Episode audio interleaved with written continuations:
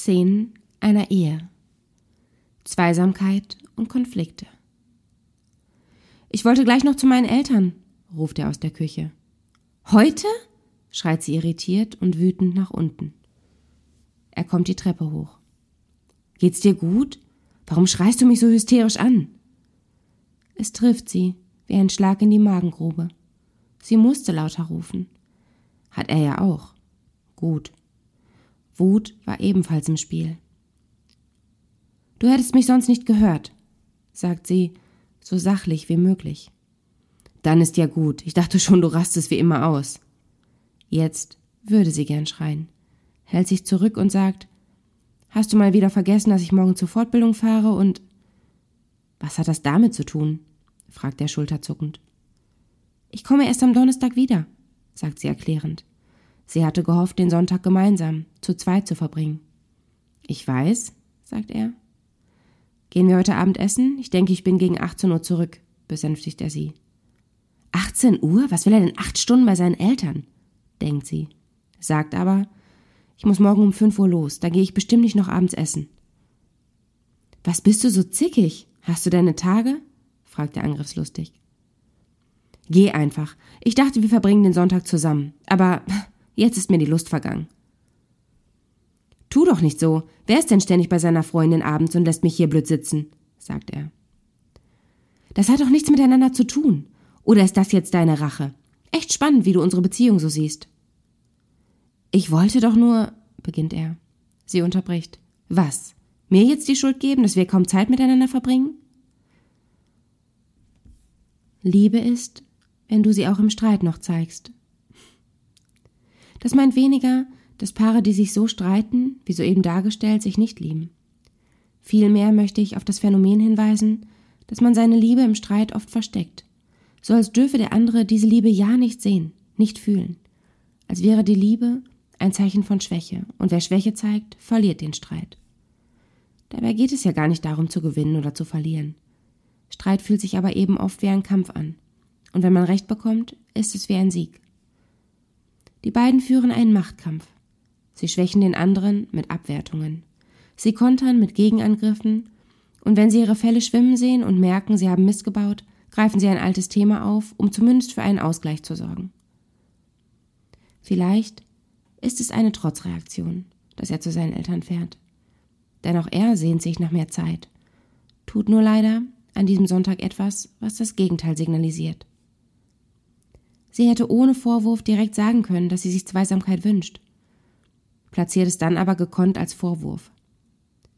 Sie hätte auch schon vorab den Sonntag mit ihm planen können, hat sich aber vielleicht nicht getraut, aus Angst vor Zurückweisung, hatte die stille Hoffnung, er könne ihre Gedanken und Wünsche erraten. Kann er aber nicht. Er hat insgeheim vielleicht auch gehofft, dass sie sich an ihn wendet und sagt, sollen wir am Sonntag mal was zu zweit machen? Nur wir beide? Aber woher sollte sie das wissen? Scheinbar ist schon seit einiger Zeit der Wurm drin. Beide fühlen sich nicht mehr geliebt, nicht mehr sicher, greifen zu Schutzmechanismen, die alles verschlimmern und anstatt zugewandt beieinander zu sein, fühlen sich beide in die Ecke getrieben, als könnte der verlieren, der zuerst Schwäche zeigt, Liebe zeigt. Hier nun acht Impulse für weniger und sanftere Konflikte. Erstens. Vermeidet Angriffe. Ihr seid ein Team, keine Gegner. Ein Teammitglied zu schwächen ist keine gute Idee. Auf Angriff folgt ohnehin selten Verständnis, sondern eher Verteidigung oder ein Gegenangriff. Die Verteidigung ist meist eine Erklärung, für die wir jedoch erst offen sind, wenn wir verstanden wurden. Jedes Mal, wenn du dich deinem wütenden oder verletzenden Partner oder Partnerin erklärst, löst du eher Frust aus. Auch eine Formulierung wie Ich verstehe dich, aber ich ist nicht hilfreich. Durch das Aber relativierst du dein Verständnis oder auch eine Entschuldigung. Es tut mir leid, aber letztendlich ist sowohl der Angriff als auch die Verteidigung vollkommen menschlich und gleichzeitig so anstrengend für beide. Stattdessen kann es sehr deeskalierend sein, wenn du statt eines Angriffs deine Gefühle zur Verfügung stellst. Ein Ich vermisse dich wird viel sanfter und wohlwollender angenommen als ein Du bist ja eh nie da und hast nie Zeit. Zweitens. Sei transparent.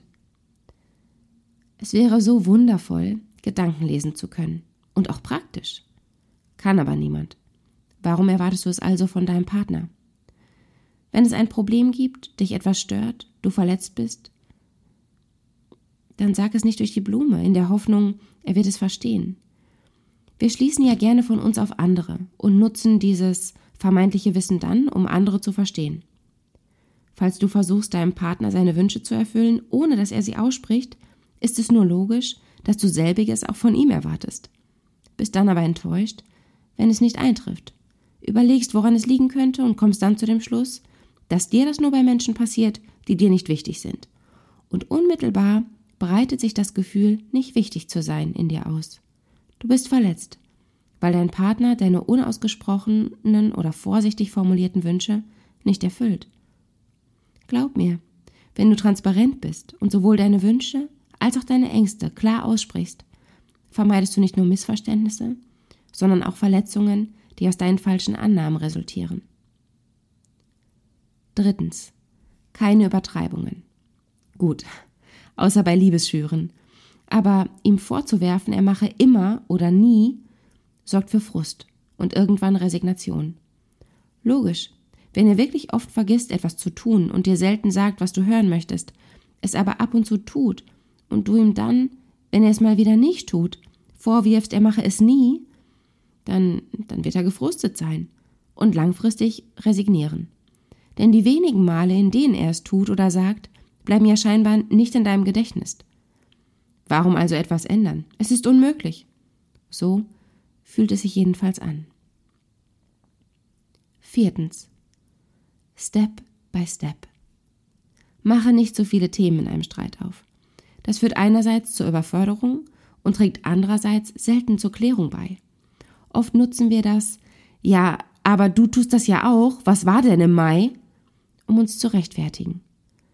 Gleichzeitig geht es jedoch gerade nicht um den Mai, sondern vielleicht um etwas, was du kürzlich falsch gemacht hast. Verstehe. Insbesondere, wenn er es auch schon mal im Mai gemacht hat, weißt du ja, wie doof es sich anfühlt und wie sehr du dir Verständnis gewünscht hast, statt zu hören, dass du das ja auch schon oft gemacht hast. Du musst in einem Streit nicht für Ausgleich sorgen. Gehe mit gutem Vorbild voran. Denn, wie gesagt, es ist ja nicht so, als könnte einer bei einem Beziehungsstreit gewinnen. Es ist kein Kampf gegeneinander, sondern füreinander.